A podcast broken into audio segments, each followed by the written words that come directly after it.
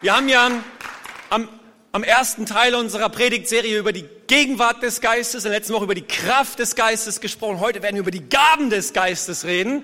Und ich bin richtig on fire, weil ich glaube, das Wort Gottes gibt einiges her, wenn es um die Gaben des Heiligen Geistes geht. Aber mal ganz ehrlich, Freunde, mit ein bisschen mehr Mühe kriegen wir diesen Raum hier am Sonntag auch voll ohne den Heiligen Geist, oder? Ich meine, wir organisieren einfach noch talentiertere Musiker, einen noch eloquenteren Redner, noch bessere Veranstaltungstechniker.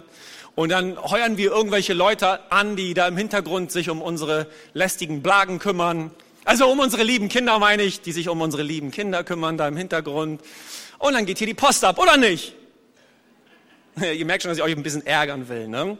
Wenn wir uns Kirche anschauen, könnte man ja das Gefühl bekommen, Kirche, das ist ein Saal, gefüllt von Menschen, die artig in den Reihen sitzen, nach vorne schauen und sich von der Bühnenshow entertainen lassen. Wenn das wirklich alles wäre, was Kirche ist, es wäre ja grausig. Wir würden vielleicht ein paar Menschen anziehen, die kommen und gehen, aber wir würden keinen bedeutenden Unterschied machen im Leben dieser Menschen. Kirche ohne Geist, das ist ja wie Sommer ohne Sonne. Das ist völlig witzlos, völlig kraftlos. Der Heilige Geist, der gehört in die Mitte der Kirche. Der kann nicht wegrationalisiert werden. Wir sollten uns niemals einbilden, dass unsere Performance seine Präsenz ersetzen könnte. No way. No chance. Wir brauchen den Heiligen Geist. Und die Menschen da draußen, die brauchen nicht mehr noch mehr Entertainment. Die brauchen eine höchstpersönliche Begegnung mit Gott. Und der Geist Gottes ist ja die höchstpersönliche Gegenwart Gottes in unserer Mitte. Und deswegen sollten wir uns öffnen für seine Gegenwart, öffnen für seine Kraft. Und wenn wir heute über seine Gaben nachdenken, sollten wir unsere Herzen weit machen und uns von ihm beschenken lassen. Denn das ist, was er tun möchte. In Jesu Namen. Hey, ich möchte einsteigen mit einem Bibeltext und wenn du magst und fähig bist, steh doch mit mir zusammen auf und wir lesen aus dem ersten Korintherbrief Kapitel 12 die Verse 4 bis 7, wo der Apostel Paulus etwas ganz Grundsätzliches über Geistesgaben sagt. 1. Korinther 12 ab Vers 4. So verschieden die Gaben auch sind, die Gott uns gibt, sie stammen alle von ein und demselben Geist. Und so unterschiedlich auch die Aufgaben in der Gemeinde sind, so ist es doch derselbe Herr, der uns dazu befähigt. Es gibt verschiedene Wirkungen des Geistes Gottes, aber in jedem Fall ist es Gott selbst, der alles bewirkt. Wie auch immer sich der Heilige Geist bei jedem Einzelnen von euch zeigt, seine Gaben sollen der ganzen Gemeinde nützen. Amen. Nimmt doch gerne Platz. Paulus schreibt hier an die ersten Christen in der damaligen Stadt Korinth und Korinth ist eine internationale Hafenmetropole zur Zeit von Paulus gewesen. Da haben sich Menschen aus allen ethnischen und sozialen Backgrounds getummelt. Und so war es auch in der ersten Kirche, die so um 50 nach Christus in Korinth entstanden ist. Und in dieser Kirche gab es Missverständnisse über die Geistesgaben. So gut, dass es die gab, weil deswegen können wir heute lesen, was Paulus darüber zu sagen hat. Und Paulus macht in diesen einleitenden Worten schon deutlich, hey, es gibt verschiedene Gaben, aber sie werden bewirkt durch einen Geist. Paulus spricht also von einer Einheit in Vielfalt. Es ist möglich, in der Gemeinde eins zu sein und doch unterschiedlich zu bleiben. Ist vielleicht in einem Fußballverein oder einem Kaninchenzüchterclub nicht möglich, aber in der Kirche ist es möglich, dass sowas von unterschiedlichen Menschen eins gemacht werden. Das heißt, der Heilige Geist, der sorgt nicht dafür, dass wir alle gleich aussehen, dass wir alle gleich ticken, dass wir ganz uniform sind in unseren Meinungen, in unserem Denken, sondern der Heilige Geist, der liebt die Originalität jedes einzelnen Menschen und bedient sich derer, um Einheit zu wirken, damit wir durch die Gaben des Geistes uns gegenseitig ermutigen und die Kirche erbaut wird. Paulus spricht in 1. Korinther 12, dann ab Vers 12 davon, dass die Gemeinde ist wie der menschliche Körper. Viele Glieder, aber doch ein Leib. Und die Füße können nicht zu den Händen sagen, hey, wir brauchen euch nicht. Und die Augen sagen nicht zu den Ohren, hey, ihr gehört nicht zu mir. Nein, wir gehören alle zusammen, ob wir wollen oder nicht. Und oft ist es so, dass die unbedeutendsten Körperteile die wichtigsten sind. Auf äh, welches Körperteilchen würdest du denn gern verzichten wollen? Auf den kleinen Zeh wahrscheinlich. Auf das Ohrläppchen oder so. Hack das mal ab, dann wirst du sehen, wie wertvoll das ist, wie wichtig das ist. Und so ist es auch in der Gemeinde. Und Paulus macht auch ganz am Anfang schon deutlich, was eigentlich Ziel, also Sinn und Zweck der Geistesgaben ist. Er sagt hier in Vers 7, dass die Geistesgaben zum Nutzen der Gemeinde gegeben sind. Und zwei Kapitel später, in Kapitel 14, Vers 12, sagt er noch konkreter, die Geistesgaben sind zur Erbauung der Gemeinde gegeben. Das ist das Ziel der Gaben, die der Heilige Geist gibt, dass die Gemeinde ermutigt, vielleicht hier und da auch ermahnt, aber in jedem Fall erbaut und gefestigt wird. Das ist also was richtig, richtig Gutes. Wie könnten wir noch konkreter definieren, was eine Geistesgabe ist? Ich werde euch mal mit ein bisschen Griechisch nerven. Haltet ihr das aus heute? Ja. Sehr gut. Also im Griechischen ist das Wort für Gabe oder Gnadengabe das Wort Charisma. Wir haben dieses Wort bei uns auch im deutschen Wortschatz und wir bezeichnen jemanden als charismatisch, der irgendwie eine besondere, natürliche Ausstrahlung hat. Irgendwelche Politiker oder Redner, denken wir, die sind charismatisch. Aber vom Wort Gottes her bedeutet Charisma gerade nicht die menschliche und natürliche Ausstrahlung, sondern eine von Gott gegebene Ausstrahlung, nicht nur Ausstrahlung, sondern Fähigkeit, übernatürlich wirksam, wirksam zu werden im Auftrage Gottes. Das ist Charisma. Und in dem Wort Charisma steckt auch das griechische Wort Charis.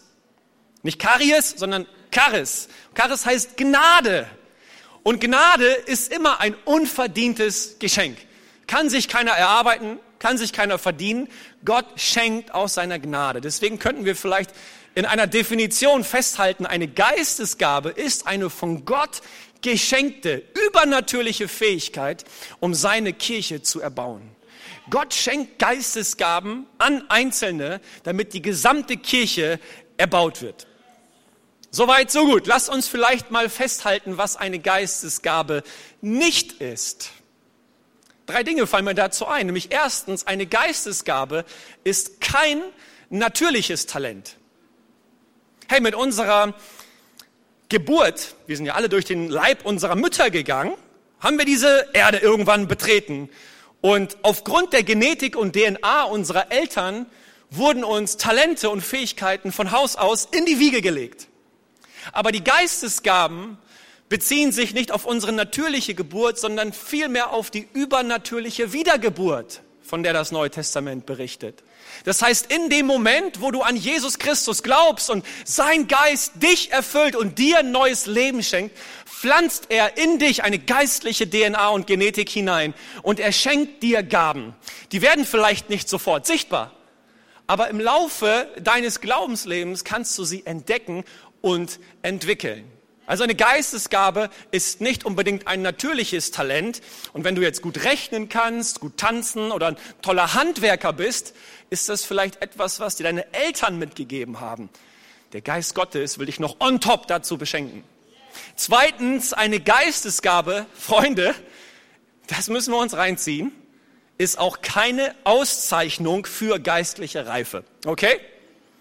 Es ist nicht so, dass Gott seine Geistesgaben einigen wenigen besonders frommen, elitären Christen vorbehält, sondern er hat Geistesgaben für alle seine Kinder.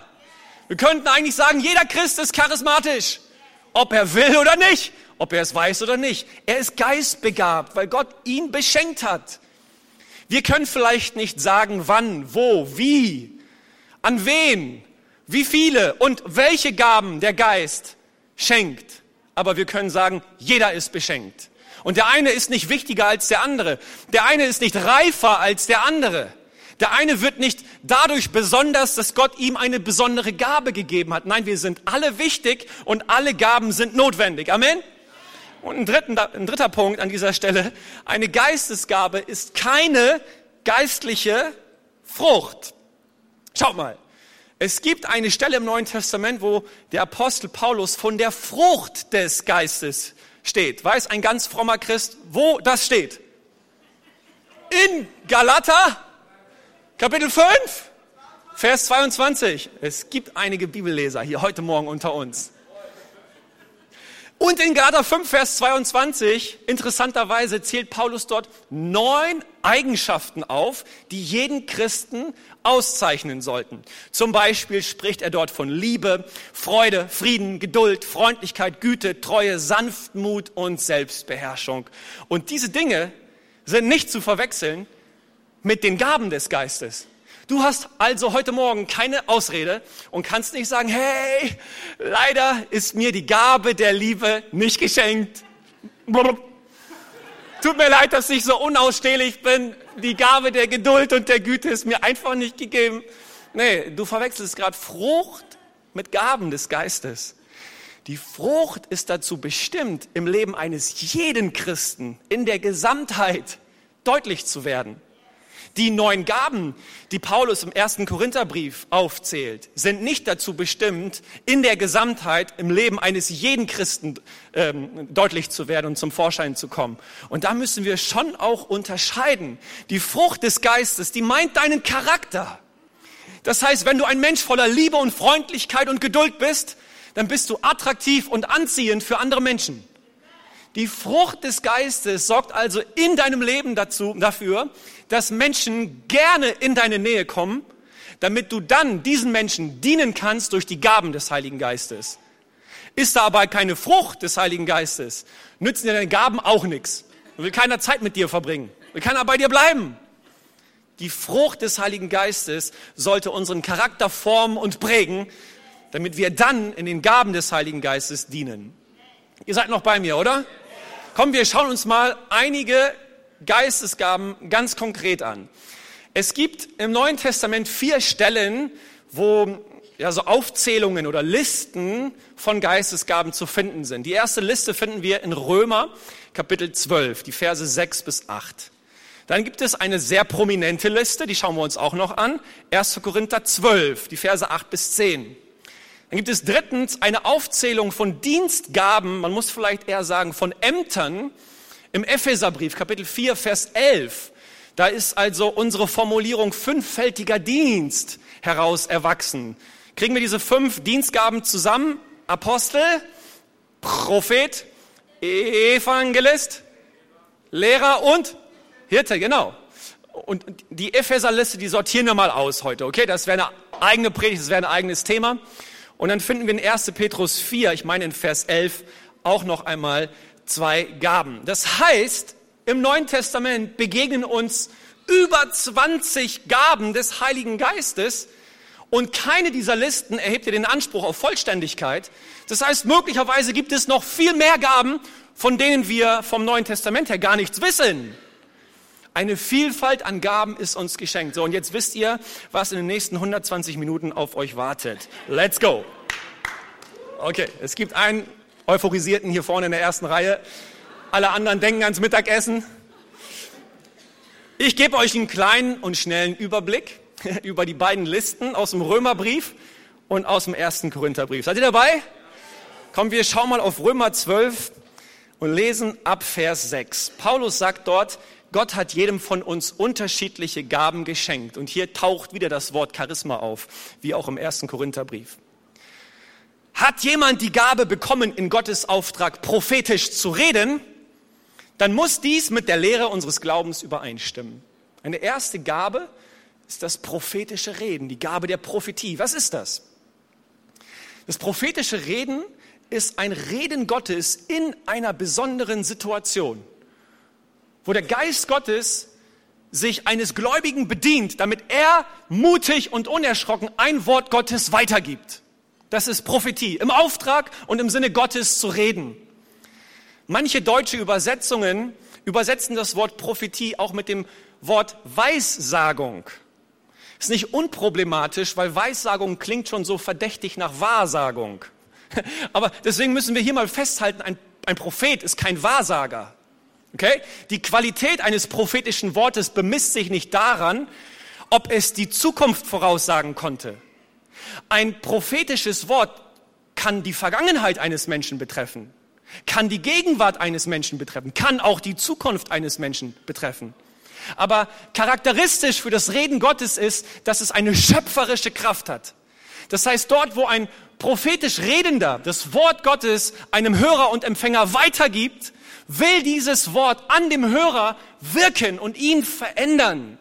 Und sowohl der prophetisch Redende als auch der Empfänger haben eine verantwortungsvolle Aufgabe, nämlich mit dem Wort Gottes respektvoll umzugehen. Und Paulus sagt in 1. Thessalonicher 5, alles zu prüfen und das Gute zu behalten. Hey, wie gut, wenn wir eine Kirche sind, die Propheten hat, oder? Die Menschen hat, die prophetisch reden können.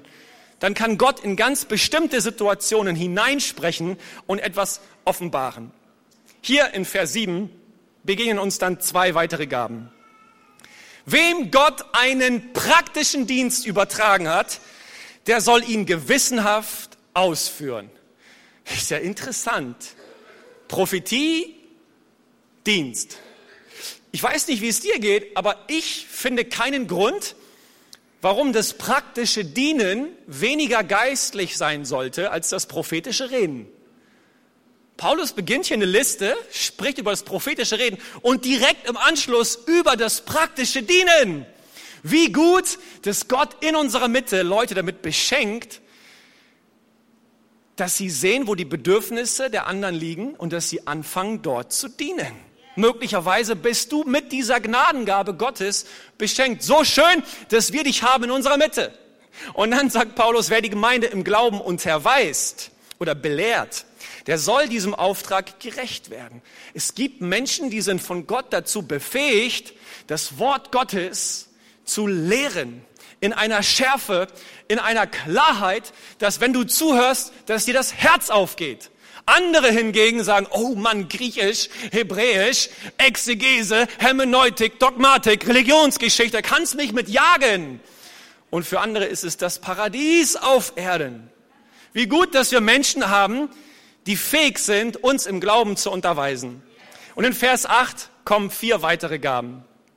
Wer andere ermahnen und ermutigen kann, der nutze diese Gabe. Wow, ihr habt hier ein paar Ermutiger unter euch. Es gibt so ein paar Leute, wenn ich hier reinkomme, die ermutigen mich. Es ist so gut mit ihnen zu reden, weil die haben immer ein richtiges Wort zur richtigen Zeit parat. Und ich habe das Gefühl, meine 193 Zentimeter, die wachsen nochmal auf 194 Zentimeter an, wenn diese Menschen mit mir sprechen. Und es ist so gut, Ermutiger in unseren Reihen zu haben. Es ist eine Gnadengabe. Was kommt dann? Wer Bedürftige unterstützt, soll das gerecht und unparteiisch tun. Hier steht im griechischen Grundtext einfach das Wort geben. Wer gibt? Wer gibt? Es ist eine Gnadengabe, geben zu können. Möglicherweise sitzt du hier und du bist reich beschenkt und hast ein großes Vermögen. Vielleicht fragst du dich mal in diesem Moment, ob es nicht deine Gnadengabe ist, dein Vermögen mit anderen zu teilen. Außer einem Amen ist es ganz schön still geworden jetzt hier drinnen. Aber das kann deine Gnadengabe sein zu geben, großzügig zu sein, freigebig zu sein, gerne dein Hab und Gut zu, äh, zu teilen mit anderen Menschen. Und dann ist die Rede von der Gabe des Leitens. Wer eine Gemeinde zu leiten hat, der setzt sich ganz für sie ein. Und dann heißt es noch, siebtens, wer sich um Menschen in Not kümmert, der soll es gerne tun. Da ist die Rede von der Gabe der Barmherzigkeit. Ist doch großartig, dass wir als Kirche mit solchen Gaben beschenkt sind, oder? Prophetisch reden, dienen, lehren, ermutigen, geben, leiten und sich in Barmherzigkeit um, anderen, um andere kümmern. Wenn du mal diese Gabenliste auf dich wirken lässt, wo würdest du dich verorten? Wer bist du? Was sind die Gaben, die Gott dir gegeben hat? Ich mache mit dir jetzt mal einen Test, okay? Den Apfelkuchentest. Möglicherweise kennt ihr den. Stell dir vor, du sitzt an einem Tisch mit deinen Freunden, ihr habt gut gespeist, zum Nachtisch gibt's Apfelkuchen, natürlich mit Sahne. Freunde, wie könnte man Apfelkuchen ohne Sahne essen? Und du beobachtest, wie der Typ dir gegenüber sein Teller auf die Tischkante geschoben hat und trotzdem mit voller Kraft mit seiner Gabel in den Teller piekt. Der Teller macht einen Salto, der Apfelkuchen mit der Sahne verteilt sich auf seinem T-Shirt und auf dem Boden. Wie reagierst du? Wie reagierst du in diesem Moment? Kann zum Beispiel sein, dass du sagst, Mann, ey, ich hab's kommen sehen. Und ich hätte es dir auch fast gesagt. Und diese heilige Situation jetzt, die muss ich nutzen, um dir ein Wort Gottes zu sagen. Du solltest lernen, den Apfelkuchen in biblischer Weise zu verzehren in Jesu Namen. Lerne daraus. Wenn du das bist, dann bist du mit der Gabe der Prophetie gesegnet. Es könnte aber auch sein, dass du sagst, oh, lass mich dir helfen. Hier ist eine Serviette und ich hole auch schon mal den Eimer und den Lappen und ich mache den Boden sauber. Keine Sorge, ich kümmere mich drum. Wenn du das bist, dann bist du gesegnet mit der Gabe des praktischen Dienens. Und das ist doch in Ordnung. Möglicherweise sagst du, hm, ich habe gerade mal eben schnell recherchiert und ganz ehrlich, es gibt zehn bessere Wege, den Apfelkuchen zu essen. Und wenn ich schon schaue, was das Wort Apfelkuchen im Griechischen bedeutet, ja, dann wird's offensichtlich. Hier mal drei Punkte, die ihr lernen solltet. Dann bist du möglicherweise der Lehrer. Kannst auch viertens sagen, oh Mann, oh Mann, das ist so, oh, weißt du, das hätte mir auch passieren können. Also jeder von uns ist schon mal durch solche peinlichen Situationen gegangen, aber by the way, du siehst immer noch fantastisch aus mit dem Apfelkuchen auf deinem Schoß dann bist du vielleicht der Ermutiger. Und wie gut, dass es dich in dieser Runde gibt. Vielleicht sagst du auch, hey, nimm du meinen Apfelkuchen, mein Apfelkuchen gehört dir. Und ganz ehrlich, ich schmeiß eine Runde Apfelkuchen für alle und zur Feier des Tages bestelle ich auch noch Pizza, Sushi und einen guten Wein. Und, und hier, die, die Reinigung des Teppichbodens geht auf mich. Ich zahle die Rechnung. Kennt ihr diese Menschen? Die sind gesegnet mit der Gabe des Gebens. Wie gut, dass es diese Menschen gibt. Wir brauchen noch mehr davon. Oder sechstens, du sagst, Leute, wir müssen handeln. Du holst die Serviette, du holst den Lappen, du sammelst den Teller auf. Jetzt ist Zeit zu handeln. Wenn nicht jetzt, wann dann? Und ich lass mir in der Zeit eine Vision schenken für unser nächstes Apfelkuchentreffen. Dann bist du möglicherweise der Leiter. Oder siebtens, möglicherweise sagst du, oh Mann, ich fühle so mit dir. Und es tut mir so leid, dass du das jetzt durchmachen musst, aber lass dir sagen, du bist nicht allein ja, dann bist du vielleicht derjenige mit der Gabe der Barmherzigkeit. Und es ist so gut, dass wir alle haben in der Kirche, damit wir als Kirche erbaut werden. Amen. Komm, wir schauen mal gemeinsam auf die zweite Liste. Auf die Liste aus dem ersten Korintherbrief Kapitel 12. Und das ist eigentlich das, was wir typischerweise als Geistesgaben bezeichnen würden. Denn in Römer 12 spricht Paulus ja gar nicht konkret vom Heiligen Geist sondern eigentlich eher Gnadengabe. Das Wort Charisma ist da als Gnadengabe besser zu übersetzen, aber im Kontext von 1. Korinther 12 geht es ja Paulus vor allen Dingen um das Wirken des Heiligen Geistes. Und in den Versen 8 bis 10, meine ich, zählt Paulus neun Geistesgaben auf. Ich lese uns das mal. Dem einen schenkt er, der Geist Gottes, im rechten Augenblick das richtige Wort. Das ist ein Wort der Weisheit. Ein anderer kann durch denselben Geist die Gedanken Gottes erkennen und weitersagen. Ein Wort der Erkenntnis. Wieder anderen schenkt Gott durch seinen Geist unerschütterliche Glaubenskraft. Das ist die Gabe des Glaubens. Oder unterschiedliche Gaben, um Kranke zu heilen. Manchen ist es gegeben, Wunder zu wirken. Einige sprechen in Gottes Auftrag prophetisch. Hier haben wir schon wieder das prophetische Reden. Andere sind fähig zu unterscheiden, was vom Geist Gottes kommt und was nicht. Die Gabe der Geisterunterscheidung. Einige reden in unbekannten Sprachen und manche schließlich können das Gesagte für die Gemeinde übersetzen, auslegen. Was für eine Vielfalt. Was für ein Segen, wenn eine Gemeinde in dieser Vielfalt lebt. Man kann diese neun Gaben relativ gut ordnen für sich in drei Kategorien. Nämlich zum einen haben wir hier sogenannte Offenbarungsgaben.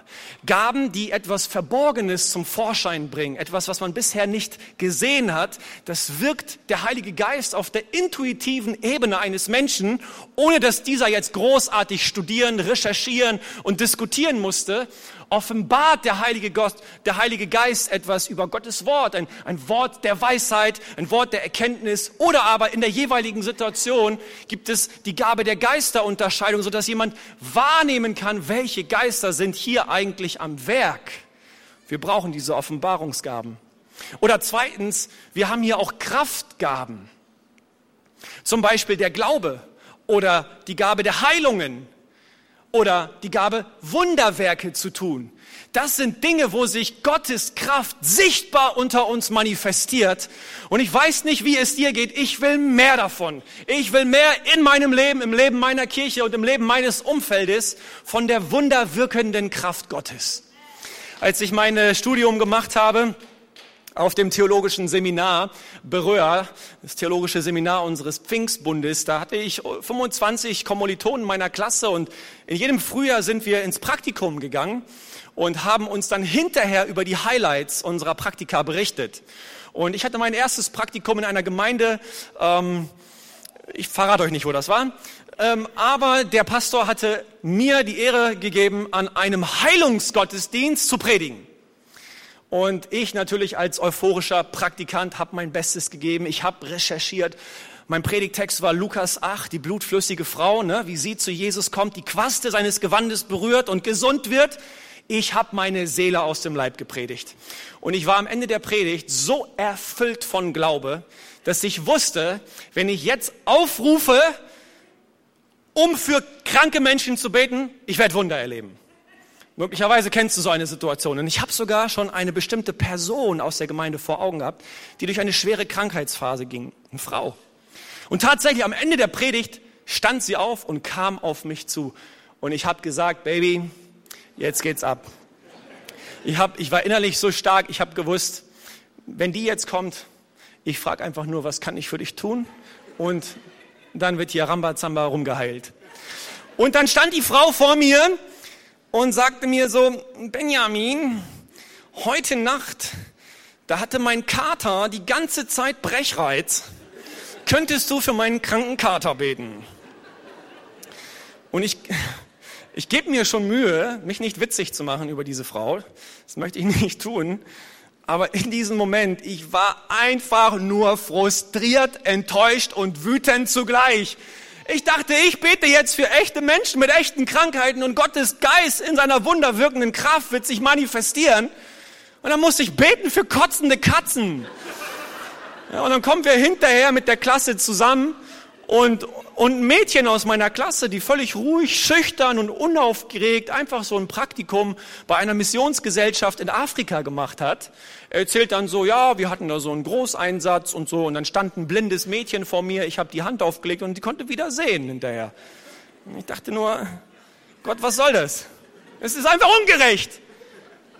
Wir haben das einfach nicht im Griff, welche Gaben Gottes wann und an wen verteilt werden. Aber ich musste mich zwangsweise freuen für meine Kommilitonen. Aber es war ein Schmerz in mir, dass bei uns in Deutschland diese wunderwirkenden Heilungskräfte so wenig sichtbar sind.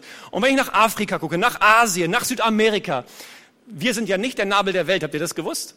Also das sind mal Kontinente, wo die Pfingstbewegung abgeht wie Schmitz Katze. Ja, wir sind gerade bei Katzen. Ja. Aber hier bei uns in Deutschland, Freunde, ich will mehr davon. Ich bin heute Morgen kein schlauer Experte, der euch die Gründe, Gründe liefert, warum es woanders besser läuft als bei uns. Vielleicht gäbe es gute Gründe. Ja, das sind Menschen, die leben in Regionen, wo sie medizinisch unterversorgt sind. Die haben keine Ärzte in der Nähe. Die sind abhängig von dem Wirken Gottes. Die haben vielleicht eine ganz andere Sehnsucht und Glaubenskraft. Ja, es mag gute Gründe geben, aber ich will sie nicht als Ausrede dafür gelten lassen, dass bei uns nichts abgeht. Ich will mich ausstrecken nach der Kraft des Heiligen Geistes in Jesu Namen. Mehr von diesem Geist, der in unserer Mitte Wunder tut. Und drittens eine Kategorie, die nenne ich einfach mal Sprachengaben. Und das geht da um Prophetie, um Zungenrede und um Auslegung. Bei der Zungenrede müssen wir vielleicht noch eine kleine Unterscheidung vornehmen. Es gibt ja vom Neuen Testament her auch die Zungenrede, wo du als derjenige, der betest, zu Gott betest. Und diese Zungenrede, die muss niemand übersetzen, weil es ist ja dein Zungengebet zu Gott. Du tauschst dich direkt mit Gott aus. Aber scheinbar gibt es auch eine Zungenrede, die geht nicht zu Gott, sondern die richtet sich an Menschen. Und die muss übersetzt werden. Weil was sollen die Menschen damit anfangen, wenn du sie in Zungen zutextest und niemand ist da, der das Ganze auslegt und übersetzt? Und diese Gabe, diese Form der Zungenrede hat Paulus hier scheinbar im Kopf. Freunde, Gott hat uns einen reichen Tisch vor die Nase gesetzt. Heute ist Erntedank Sonntag. Lass uns mal daran erinnern, dass unser Gott der Geber aller guten Gaben ist. Jakobus sagt, er ist der Vater des Lichts. Von ihm kommt nur, was gut und vollkommen ist. Und er hat uns einen reichen Tisch vor die Nase gesetzt. Die Frage ist, sind wir bereit zuzupacken, zuzugreifen und in Empfang zu nehmen, womit er uns beschenken möchte? Ihr Lieben, meine Predigt endet mit drei weiteren Punkten, sonst wäre die Salbung nicht da. Wisst ihr ganz genau, ein Prediger muss nochmal drei Punkte bringen und dann sind wir beim Ende angekommen. Wie kannst du nun deine Gaben entdecken und empfangen? Drei ganz einfache Schritte. Erstens, lies. Lies, was die Bibel über Geistesgaben sagt. Lies 1. Korinther 12 bis 14, lies Römer 12, lies Epheser 4, 1. Petrus 4. Und zweitens, bete darüber. Bete, dass Gott dir offenbart, dass Gott dir zeigt, womit er dich konkret beschenken möchte. Und drittens, tue. Tu das, was der Heilige Geist dir aufträgt zu tun. Und auch bei den, Geist, äh, bei den Geistesgaben geht es um Learning by Doing.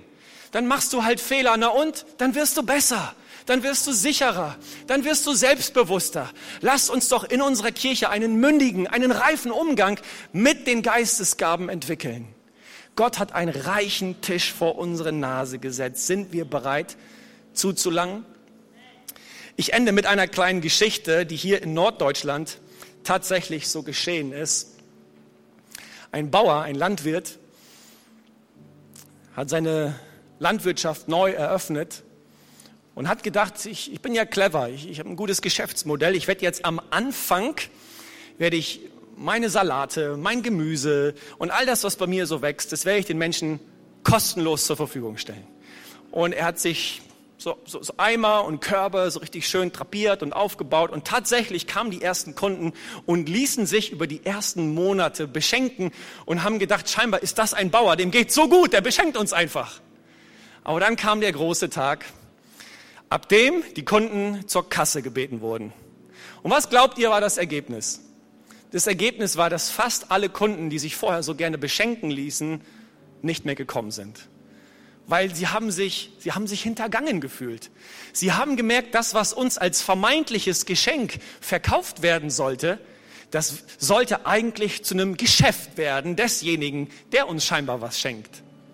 Wisst ihr, und darauf reagieren wir als Menschen allergisch. Ist das so? Wenn wir merken, da will uns jemand vermeintlich beschenken, aber eigentlich geht es ihm um sein eigenes Wohl. Und das erinnert mich daran, wie wir manchmal mit den Geistesgaben umgehen. Anstatt Sinn und Zweck der Geistesgaben zu leben und dem anderen zu dienen und ihm umsonst zu geben, was wir umsonst empfangen haben, machen wir aus unseren Gaben Geschäftsmodelle. Und dann gibt's halt Ministries von irgendwelchen gesalbten Leuten, und am Ende klopfen sich diese Menschen mit ihren Gaben eigentlich auf die eigene Schulter. Und Freunde, das soll so nicht sein. Das soll so nicht sein. Deine Geistesgabe ist dir nicht gegeben, damit du glänzen kannst und dich hier am Sonntagmorgen im Scheinwerferlicht sonnen kannst. Nee. Deine Geistesgabe ist dir geschenkt, damit du zu einem großzügigen Schenker wirst. Die Geistesgaben, das könnte man so sagen, sind ein göttliches Schneeballsystem, für Liebe und Großzügigkeit. Gott hat sich was Großartiges ausgedacht. Er dachte sich, ich beschenke Menschen, aber diese Geschenke sind nicht für die Menschen, sondern sind dafür da, dass die Menschen diese Geschenke weiter verschenken. Und diejenigen, die beschenkt werden, merken, wow, ich bin beschenkt und ich bin fähig, wiederum andere zu beschenken. Was für ein gutes Schneeballsystem Gottes. Die Geistesgaben wollen eine Kultur der Liebe, der Großzügigkeit, der Ermutigung, des Miteinanders kreieren. Und so oft machen wir aus dem Heiligen Geist, der Einheit schenkt, machen wir den Geist, der Einheit sprengt. Und wir, wir, wir, wir, wir zerstreiten uns an all demjenigen, was das Wort Gottes über Geist und Geistesgaben zu sagen hat. Ich will uns heute Morgen dran erinnern. Der Heilige Geist, der will uns nicht sprengen und auseinanderführen, der will uns zusammenführen. Und wenn du deine Geistesgabe nicht lebst, dann beraubst du die Kirche. Gott hat Gaben geschenkt, um seine Kirche zu erbauen. Sei nicht passiv, lehn dich nicht zurück, sondern lebe in deiner Geistesgabe. Freunde, wir als Kirche können gar nichts Besseres machen, als in unseren Gaben zu agieren. Mann, bin ich froh, dass es Johnny gibt. Kennt ihr Johnny? Ey, wenn es den nicht gäbe, stellt euch vor, ich müsste hier E-Gitarre spielen. Wenn ich hier E-Gitarre spielen müsste, es wäre eine Vollkatastrophe. Kennt ihr Angie, die heute hier gesungen hat? Mann, macht die das gut. Wenn es Angie nicht geben würde und ich heute und ich hier heute äh, singen durch den Lobpreis leiten müsste, der, der Saal wäre ja in 0, nichts leergefegt. Wie gut, dass wir einander haben und dass wir uns ergänzen können in unseren Gaben. Amen. Hey, was haltet ihr davon, wenn wir jetzt aufstehen, unsere Herzen aufmachen, unsere Hände ausstrecken und Gott bitten, dass er durch seinen Geist seine Gaben verteilt? Jesus, wir danken dir für dein kraftvolles Wort heute. Und du erinnerst uns daran, wie sehr wir beschenkt sind durch dich und durch deinen Geist. Vergib uns, Herr, wenn wir den Geist Gottes oft so ausgeladen haben aus unserer Kirche. Wir wollen diesen Reichtum, wir wollen diese Vielfalt, die von dir kommt. Und wir wollen dich lieben und einander lieben mit der Fülle der Gaben, die du verheißen hast, in Jesu Namen. In Jesu Namen. Jetzt, wo wir hier stehen, wir öffnen unsere Herzen und wollen dich bitten, beschenk du uns Gott und wirke du an uns hey, ich mach dir Mut, jetzt einfach, wo du stehst, deine Stimme zu erheben, Kontakt mit Gott aufzunehmen, zu bitten, dass sein Geist dich berührt. Halleluja. Halleluja. Jesus, wir liefern uns heute dir aus. Wir geben uns dir hin. Nur dann kannst du an uns wirken, Herr, und kannst uns beschenken, wenn wir völlig dein sind und völlig dir gehören. Und wir sagen dir heute Morgen als deine Kirche, wir wollen deinen Heiligen Geist haben in unserer Mitte. Wir wollen seine Gaben haben. Wir wollen uns gegenseitig ermutigen und, und lieben und, und so begegnen, wie es, wie es deine Gaben möchten und fördern wollen. Mach uns zu dieser Einheit, dass wir Einheit in Vielfalt sein dürfen, die du wirkst. Dass wir einander nicht verurteilen, dass wir nicht im Vergleichsdenken unterwegs sind und neidisch auf andere sind, sondern uns annehmen können, wie wir sind. Du hast jeden von uns einzigartig gemacht und auch einzigartig begabt. Das wollen wir annehmen, Herr. Ich will dich bitten, dass du uns ein starkes Selbstbewusstsein gibst, dass jeder von uns ein klares Profil hat und sich darin annehmen kann, in Versöhnung leben kann mit sich selbst und mit dem, wie du ihn geschaffen und begabt hast. Herr Jesus, wir, wir sagen heute Morgen, wir wollen mit unserer Performance niemals deine Präsenz ersetzen. Niemals. Es geht hier nicht um eine Bühnenshow. Herr, wir freuen uns über schöne Musik, über gutes Licht, über eine, eine toll aussehende Bühne, aber das alles soll dienen, damit Menschen dir begegnen können. Herr, es geht um dich, es geht um deine Gegenwart. Und wir wollen dich niemals ausgrenzen. Du sollst Raum haben, in unserer Mitte so zu wirken, wie du es möchtest. Danke, Herr, für deinen guten Heiligen Geist. Geist Gottes, wir wollen dich besser kennenlernen, mit dir zusammenleben, wollen unsere Herzen ganz neu aufmachen. Halleluja. Halleluja. Vielleicht stehst du heute Morgen hier und du merkst, ich habe echt eine Sehnsucht, mich vom Geist Gottes neu beschenken zu lassen. Und ich will mich ausstrecken nach diesen Gaben des Heiligen Geistes, aber dieser Heilige Geist ist dir vielleicht noch gar nicht gegeben weil du hast dein Glauben noch nie auf Gott gesetzt und du hast so etwas wie eine übernatürliche Wiedergeburt, wo der Geist Gottes dich beschenkt und eine geistliche Genetik in dich hineinpflanzt, hast noch gar nicht erlebt. Hey, das kann jetzt dein Moment sein. Das kann dein Moment sein, wo du sagst, Gott, ich will deine erste und größte Gabe Wisst ihr, was das ist? Nach Römer 6, Vers 23 ist die größte Gabe Gottes die Vergebung unserer Sünden und das ewige Leben. Und ich will dir sagen, diese Gabe hält Gott heute für dich bereit. Wenn du ihn bisher noch gar nicht kanntest, noch überhaupt nicht mit ihm zusammengelebt hast, wenn du keine persönliche Beziehung zu Jesus bisher hattest, jetzt kannst du deinen Glauben auf ihn setzen und du kannst diese Gabe empfangen. Er vergibt dir alles, was du falsch gemacht hast. Er vergibt dir, dass du ein Sünder bist und er schenkt dir Zukunft, die dieses Leben überdauern wird bis in Ewigkeit. Vielleicht können wir gemeinsam jetzt als Kirche unsere Augen schließen, damit jeder von uns einen Moment hat zwischen ihm und Gott. Und ich bin jetzt derjenige, der von hier vorne in die Reihen schaut. Ansonsten sind unsere Augen geschlossen und ich will dich fragen, bist du gemeint? Merkst du, dass Gott an deinem Herzen arbeitet und dir diese größte Gabe jetzt überreichen will? Dann ermutige ich dich, setz deinen Glauben jetzt auf Jesus Christus. Kannst nichts Besseres tun. Kannst nichts Besseres tun, als in die Arme deines lebendigen Gottes zu laufen, der dich liebt, der dich gemacht hat und der dich begaben will für deine Zukunft. Hey, vielleicht während unsere Augen geschlossen sind und du merkst, dass du das bist, will ich dich fragen, bist du in diesem Moment so mutig, deine Hand nach oben zu strecken und zu sagen, ich bin es, dann tu es doch jetzt an deinem Platz. Streck deine Hand ganz weit nach oben und sag, Jesus, ich bin gemeint, ich spüre, dass du mich rufst. Vielen Dank, vielen Dank. Ist noch jemand da, der sagt, ich bin gemeint jetzt in diesem Moment? Dankeschön, Dankeschön, Dankeschön, danke sehr, danke sehr, Dankeschön, Dankeschön. Viele Menschen, die eine Entscheidung treffen für Jesus, die ihren Glauben jetzt an Jesus festmachen. Wow, was für ein großartiger Moment. Ich will dir helfen mit einem kurzen Gebet dein Leben an Jesus zu übergeben. Und ich lade die gesamte Kirche ein, mitzubeten, vielleicht als Erneuerung des persönlichen Glaubens, aber auch als Support für diejenigen, die zum ersten Mal beten. Ist das cool für euch, wenn wir gemeinsam beten? Komm, wir beten gemeinsam. Lieber Herr Jesus, danke für dein Wort. Du hast heute zu mir gesprochen. Und ich will deine Gaben. Ich will deinen Heiligen Geist. Aber zuallererst will ich die Gabe des ewigen Lebens und die Gabe der Vergebung meiner Schuld. Deswegen setze ich meinen Glauben auf dich. Ich will dir vertrauen und ich will dir folgen. Hilf mir dabei. Schenk mir deinen Heiligen Geist und mach mich zu einem neuen Menschen. Gib mir ewiges Leben und beschenk mich mit den Gaben deines Geistes, damit ich den anderen Menschen dienen kann.